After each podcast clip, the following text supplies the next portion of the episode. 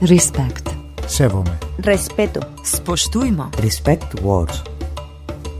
Etično novinarstvo proti sovražnemu govoru. Il potere delle parole. Respekt vor Worten, Respekt vor Menschen gegen Hassreden. Mi becsüljük a másikat. Respect. La onda local de Andalucía contra los discursos de odio. Más or ogo? Iristorach de ethical i gcuine cainte fuatha. Ethical journalism against hate speech. Respect words. Respect Words. Respect words. Respect words. Fragile Neutralität.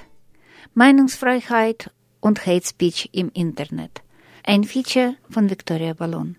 Zum Welttag gegen Internetzensur am 12. März. Russland ohne Zensur. Russland ohne Zensur. Vor 25 Jahren, als ich zehn Jahre alt war, hat Russland seine demokratische Verfassung mit Artikeln über Meinungs- und Pressefreiheit und das Recht auf ein ungestörtes Privatleben erlassen. Ende der 90er haben wir Internet für uns entdeckt. Und dank Internet sind wir das geworden, was wir sind. Künstler, Autoren, Rechtsanwälte. Heute sehen wir, wie die russische Regierung versucht, das Netz zu zerstören, das wir kannten.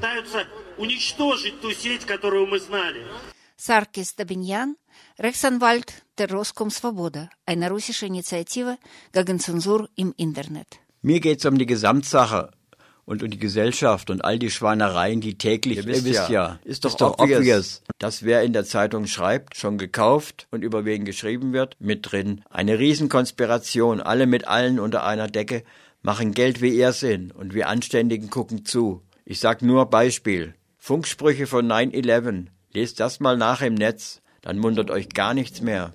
Post eines Bloggers aus dem 2009 erschienenen Roman Ruhm. Heute befürchtet sein Autor Daniel Kellmann, dass in 10, 15 Jahren in Deutschland die Rechten auch die stärkste Kraft werden, wie in Österreich oder USA. Nicht zuletzt dank solchen geltungssuchenden Bloggern. Das Internet ist nicht mehr nur das, was wir Menschen aus undemokratischen Gesellschaften es geschätzt haben, das Medium der Freiheit. Spiegelt sich ein zunehmender Extremismus in der Gesellschaft in den sozialen Netzwerken wider oder umgekehrt nimmt Rassismus und Sexismus in Russland, wo ich herkomme, und auch hier in Deutschland, wo ich lebe, dank Hetze und gezielte Propaganda im Netz zu? Und ist es nicht Zeit, sich in die sogenannte Netzneutralität einzumischen? Darüber diskutieren wir mit Scott Griffin, dem stellvertretenden Direktor der International Press Institute in Wien. Also zunächst, es gibt diese Frage, also man, es wird gesagt, es gibt vieles, was wir online äh, sagen dürfen, was wir offline nicht sagen dürfen. Aber eigentlich stimmt es nicht. Also die Gesetze, die wir haben, sie gelten sowohl offline als auch online. Ja, äh, ich bringe jetzt ein Beispiel. Äh, wir haben einmal mit dem Stand von äh, Ausländerbeirat gestanden in der Stadt. Da kam jemand, der war lustigerweise sogar ein bisschen maskiert, so ein bisschen, äh, hat so Mustaschen wie Adolf Hitler und hat ziemlich Neonazi-Sachen gesagt an dem Stand. Und dann irgendwann äh, hat jemand gesagt, jetzt holen wir die Polizei. Mhm. Dann ist er sofort verschwunden. Ja. Äh, und das, da, da, darauf ziele ich. Ich stelle mir ganz gut vor, dass so ein ähnlicher Mensch könnte jetzt sich so maskieren, so fotografieren lassen, das in Instagram stellen und irgendwas, ähm, so ähnliche Aussagen, die er damals gesagt hat, verschwindet hier mhm. und so. Da ist er hemmungsloser, weil dort könnten wir sofort die Polizei holen. Da war nicht nur er, der sofort verschwunden hat, sondern ein ein bisschen mitfühlender Rentner, der auch dabei, dabei stand und genickt hat, ist sofort verschwunden. Die hatten Angst. Ja? Jetzt dieser Rentner theoretisch könnte auch ein Like machen und dem drohte dann gar nichts. Ja? Oder er könnte an dem Tag 20, 30, 50 Likes an äh, ähnliche Seiten. Da sind das 50 Rentner gespürt. Es ist schwierig, äh, eben alles im Internet zu verfolgen, weil man hat zum Beispiel, also es ist vieles anonym, also man hat, man kann sich äh, schützen mit der Anonymität. Wir haben auch ein, ein grenzüberschreitendes Problem, das heißt, man kann in Russland oder in den USA sein und äh, Kommentare im Internet abgeben, die vielleicht in Deutschland oder, oder Österreich starke Konsequenzen hätten.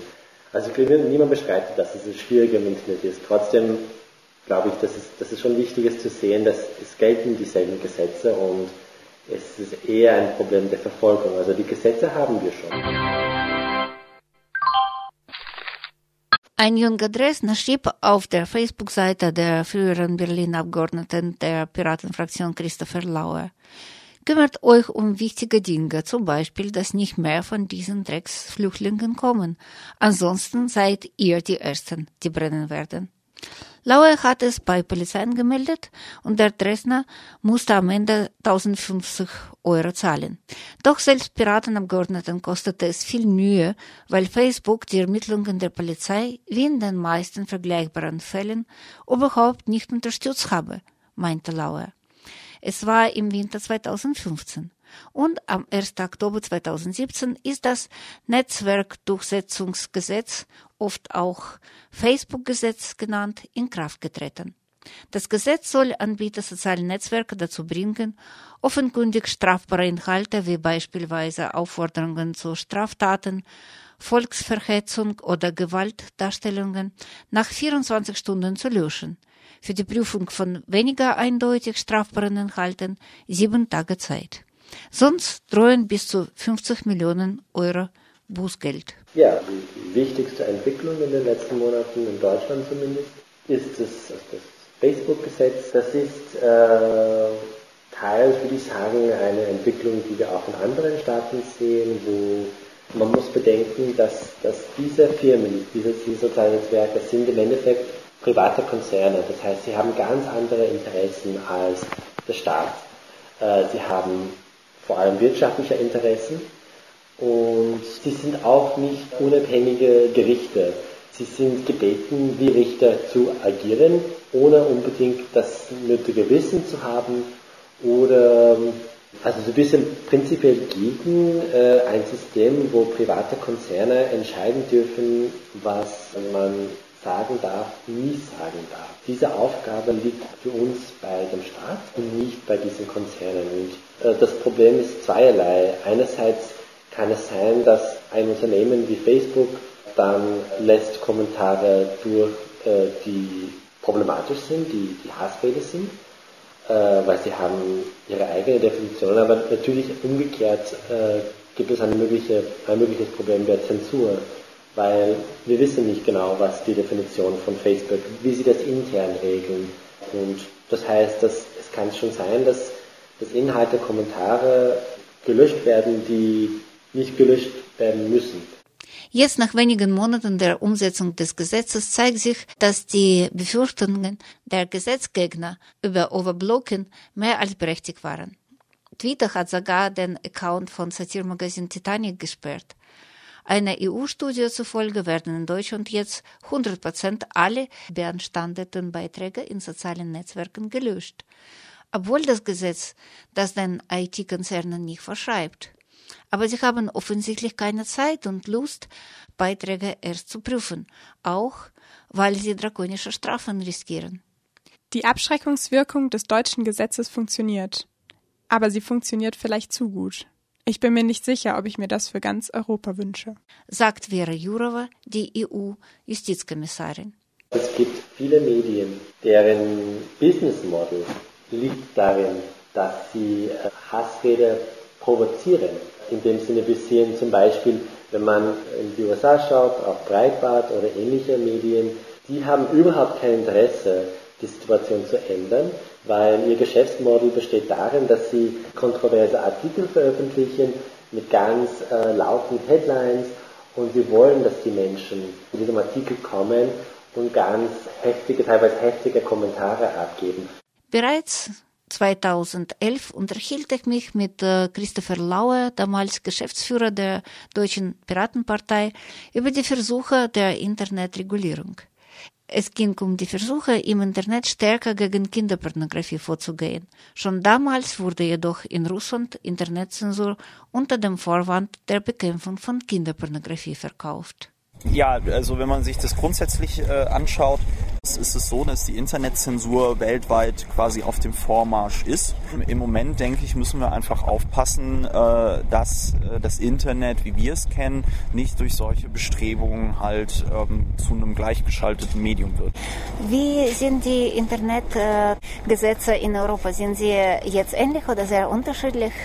Ähm, wir, haben, wir haben verschiedene Regelungen. Wir haben äh, eine Reihe von Ländern wie äh, äh, Schweden und äh, im nordischen Raum, äh, die Internetsperren haben äh, gegen Kinderpornografie, wo aber die zum Beispiel schwedische Polizei jetzt nach vier Jahren gesagt hat, ähm, sie merken, dass diese Maßnahme komplett nutzlos ist, um diese Kriminalität zu bekämpfen. ja, es fängt jetzt auch an, ähm, dass in Europa das Internet gesperrt und zensiert wird und es ist aber bis jetzt noch nicht einheitlich. 2011 war Hauptargument der Aktivisten, um ein Gesetz zum Internetzensur in Deutschland und auch in Europa zu verhindern, löschen statt sperren. Nachdem das EU-Parlament äh, ein Gesetz verabschiedete, wo Löschung der Seiten vorgesehen wurde, bestätigten nach weniger Jahren Statistiken des Bundeskriminalamts, Löschen statt Sperren funktioniert und ist effektiver.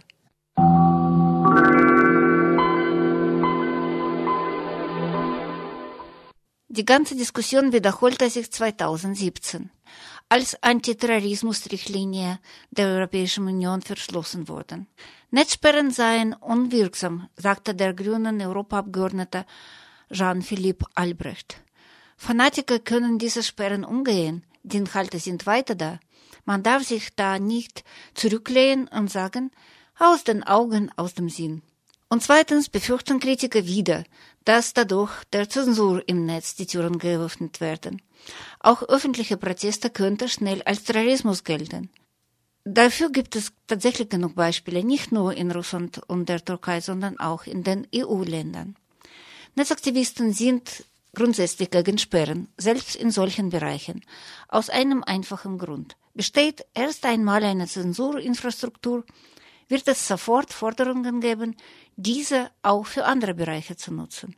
Wäre es jedoch nicht nützlich im Fall von Hassrede?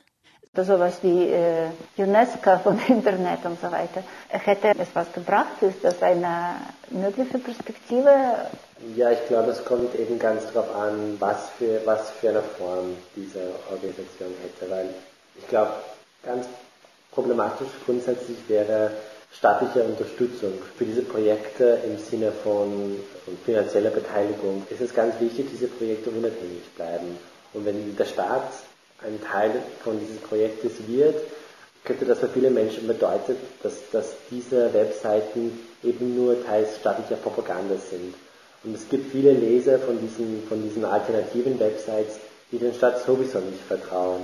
Und wenn der Staat versucht dann mit diesen Projekten etwas zu ändern, dann bestätigt das für viele Menschen, was sie ohnehin glauben. Also ich glaube, es, muss, es ist ganz wichtig, dass es wirklich unabhängig ist. Und das wäre für mich ein Fehler, wenn, wenn man hier versuchen würde, zum Beispiel, ich habe letztens gehört, ja, dass, dass sie, es sollte eine europäische Informationsagentur geben oder das, glaube ich, wäre ganz, ganz die falsche Richtung.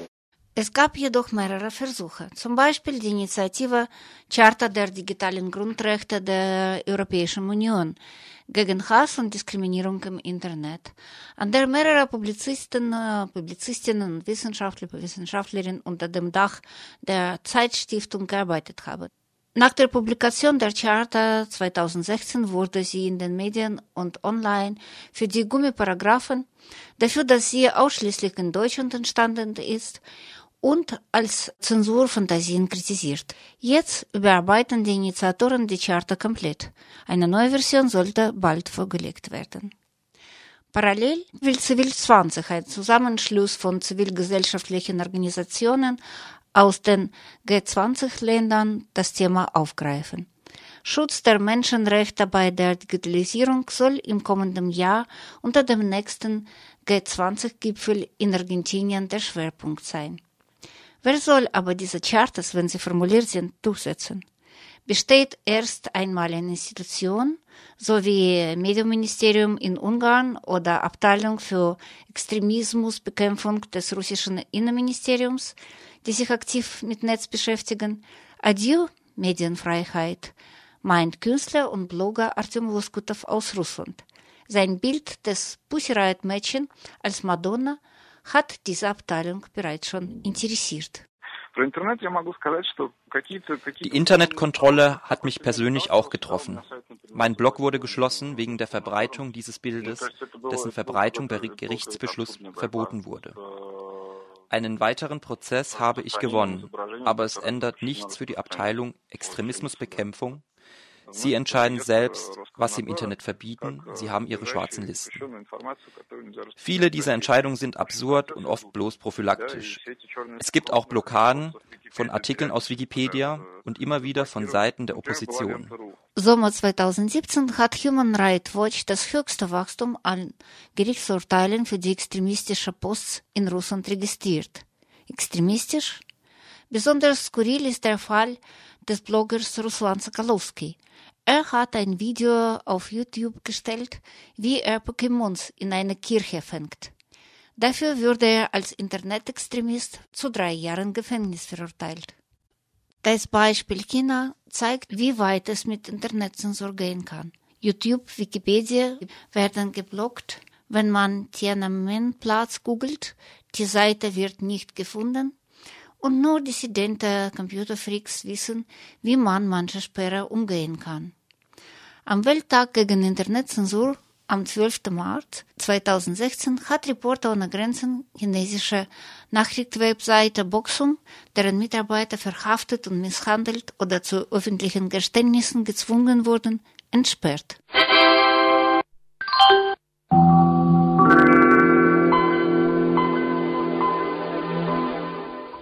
Jedes Jahr entsperrt ROK Webseiten aus Saudi-Arabien oder Türkei oder andere Länder. Dafür werden die Webseiten gespiegelt und auf Cloud-Servern solcher Anbieter wie Amazon, Google oder Microsoft abgelegt. Eine Regierung kann dann die duplizierten Webseiten nur noch sperren, indem sie den gesamten Cloud-Server blockiert. Und das kann sich es einfach finanziell nicht leisten, weil es tausende Unternehmen getroffen hätte. Wenn also sogar die chinesische Sperre unwirksam gemacht werden kann, wie kann man überhaupt in einer demokratischen Gesellschaft Hassrede bekämpfen? Hier kommen wir auf ein grundsätzliches Problem mit dem Internet und auch eine Erklärung, warum dieses Problem so groß geworden ist. Heute kann jeder eine Webseite bauen und mit ein bisschen äh, Graphic Design wie das ganz gut ausschauen und wie eine unabhängige äh, Nachrichtenquelle. Das, wie man das löst, ist schwierig. Ich habe bis jetzt keine sehr gute Lösung gesehen, wo ich sage, ja, das ist es. Aber ich glaube, irgendwann müssen wir etwas schaffen, damit die Menschen dieses Gefühl zurückbekommen. Welchen Medien sie vertrauen können, welchen Quellen sie vertrauen können, welche nicht.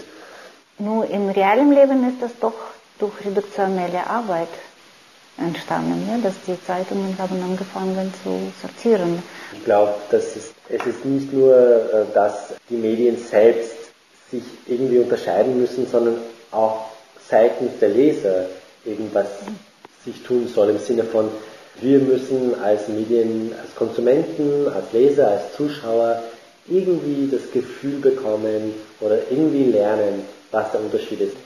Ganz wichtig ist was man auf Englisch nennt Media Literacy Initiativen, die versuchen, falsche Meldungen aufzudecken und solche Webseiten, die diese falschen Meldungen verbreiten, zu identifizieren und so ähm, die Menschen helfen zu verstehen, was richtig, was Wahrheit ist und was nicht Wahrheit ist. In verschiedenen Ländern, glaube ich, ganz gute Projekte. Wir untersuchen das jetzt Teil eines Projektes wegen Fake News. Wir haben Profile gemacht von kleinen äh, Webseiten, die diese Arbeit machen. Und ich glaube, das ist, glaube ich, die richtige Richtung. Eben diese Media Literacy Projekte. Das Problem ist, es ist einfach, es ist etwas sehr langfristig und es hat auch etwas mit der Bildung zu tun.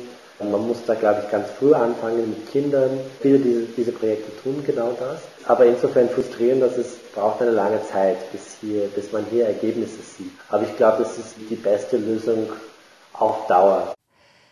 Kennzeichnend ist die Geschichte des Microsoft-Robot Tini, künstliche Intelligenz, die vor allem junge Menschen ansprechen sollte und tauchte in sozialen Netzwerken auf.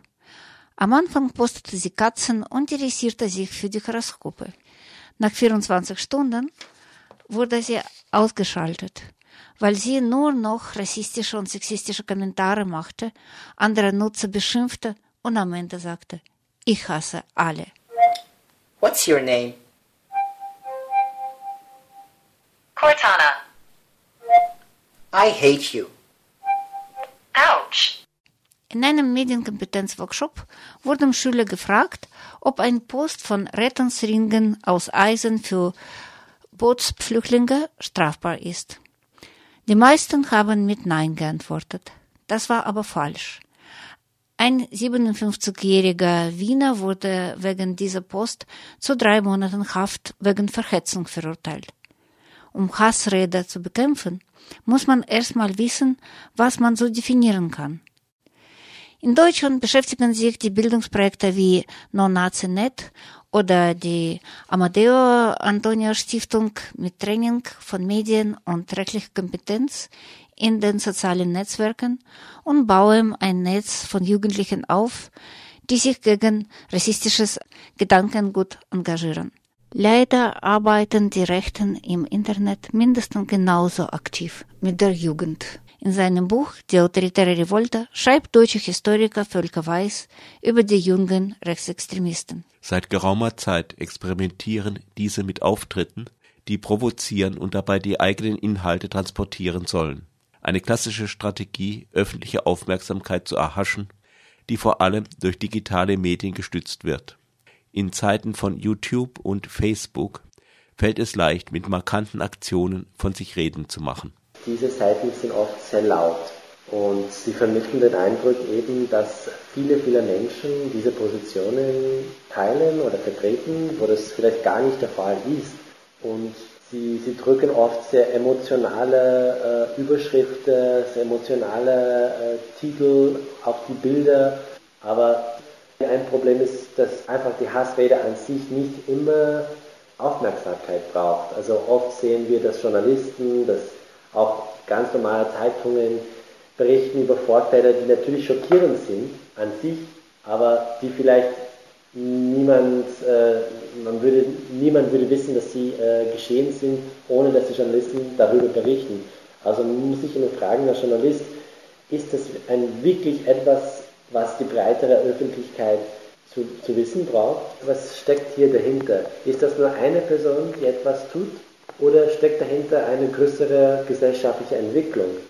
Und kommen diese Kommentare von jemandem oder von einer Gruppe, die überhaupt Einfluss hat? Also es wird immer in einer, in einer großen, breiten Gesellschaft, es wird immer äh, Menschen mit äh, Meinungen haben, die wir zutiefst ablehnen. Und die Frage ist, ob Frau X im Dorf äh, Y etwas sagt, das schockierend ist, ob wir das alle wissen müssen. Und ich glaube, oft die Antwort ist nein, weil das, das glaube ich, gibt dieses Gefühl weiter, dass so viele Menschen so viel Hass haben und das ist einfach oft nicht der Fall. Es gibt noch eine Methode, den Eindruck zu erwecken, dass viele, viele Menschen so viel Hass haben oder eine bestimmte Position teilen. Ich habe es noch in Novosibirsk bemerkt, wenn auf Nachrichtenseiten oder in meinem Blog immer mehr Kommentare erscheinen von zahlreichen Unbekannten, die alle die ungefähr gleiche Pro-Putin-Position hatten. Und dann hat jemand während eines Streits in der Organisation Nashi eine Putin-Jugendorganisation, Finanzdokumente online publiziert. Darin befanden sich Informationen, wie viele Usernamen geschaffen wurden, wie viele Kommentare für wie viel Geld geschrieben wurden.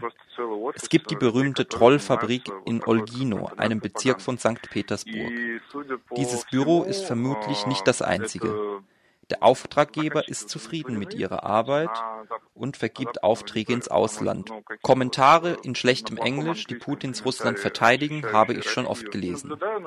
Dieser Export funktioniert anscheinend auch im Westen sehr gut. Mich selbst hat es auch getroffen. Ich genieße die Lektüre der Kommentare über meine Arbeit, die ich in ihrer Logik für die USA angefertigt habe.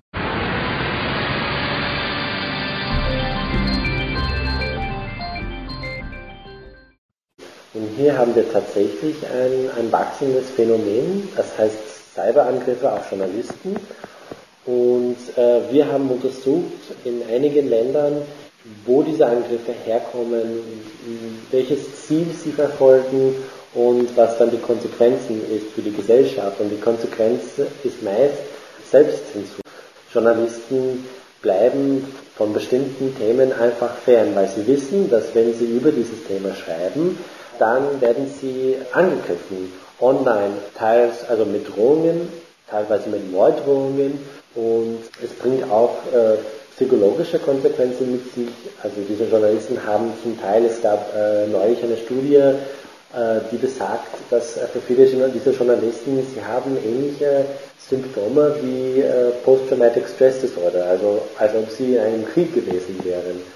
Ein ganz wichtiges Beispiel ist für die Türkei, wo viele, viele Journalisten Opfer solcher Angriffe sind online.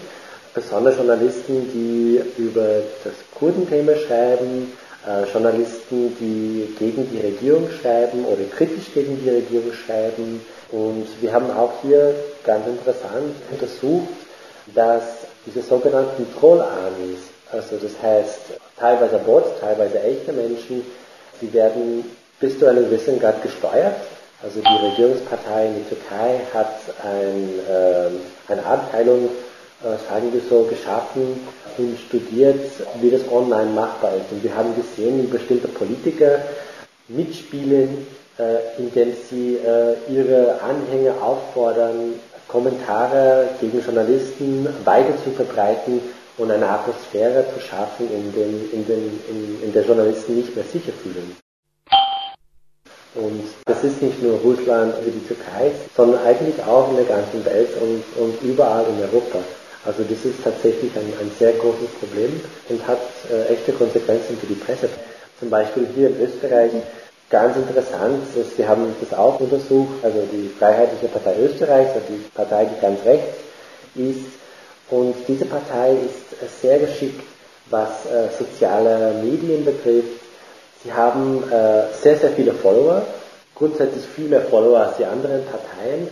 Die wichtigen Parteienmitglieder schreiben oft ganz kurze Kommentare über was die Journalisten gesagt haben.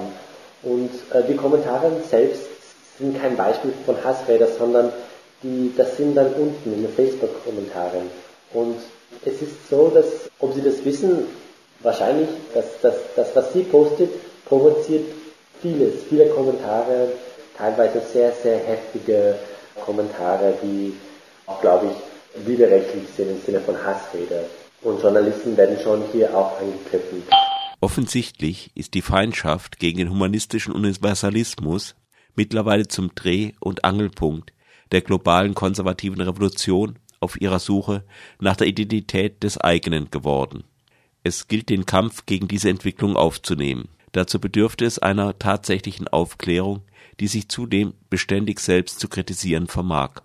Gewaltige Anstrengungen werden dafür nötig sein, denn es ist kein Naturgesetz, dass die Seite der Emanzipation gewinnt. Meint Volker Weiß.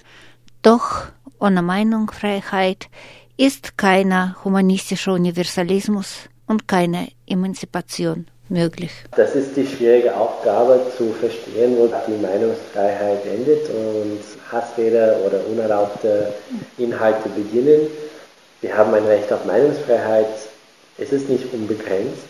Es kommt auf die Gesellschaft an. In den USA gibt es ein anderes Verständnis zu diesem Thema als in Europa zum Beispiel. In den USA, die Grenze ist viel, viel weiter, äh, was Hassrede betrifft. Das sind zwei unterschiedliche Lösungen, die, glaube ich, beide etwas für sich haben. Ganz anders schaut es aus natürlich in anderen Ländern, äh, wo das Recht auf Meinungsfreiheit gar nicht respektiert wird.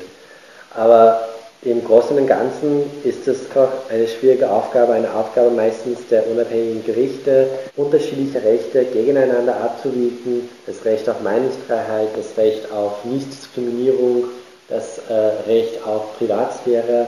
Natürlich wir als Pressefreiheitsinstitut wir versuchen immer, ja, die Meinungsfreiheit zu verteidigen, auch in Fällen, wo wir diese Meinung nicht teilen, weil wir wissen, dass man vorsichtig sein muss. Nicht die Meinungsfreiheit einzuschränken, nur weil uns ein bestimmtes Thema nicht gefällt.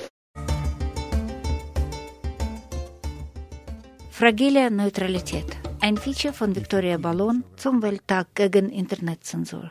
Es kamen im Feature zum Wort Scott Griffin, International Press Institute in Wien, Artyom Loskotov, Aktionskünstler und Blogger aus Russland, Christopher Lauer, ehemaliger Politiker aus Deutschland, sowie viele andere Stimmen. Das Projekt Respect Words wird durch das Rights, Equality and Citizenship Program der Europäischen Union finanziert.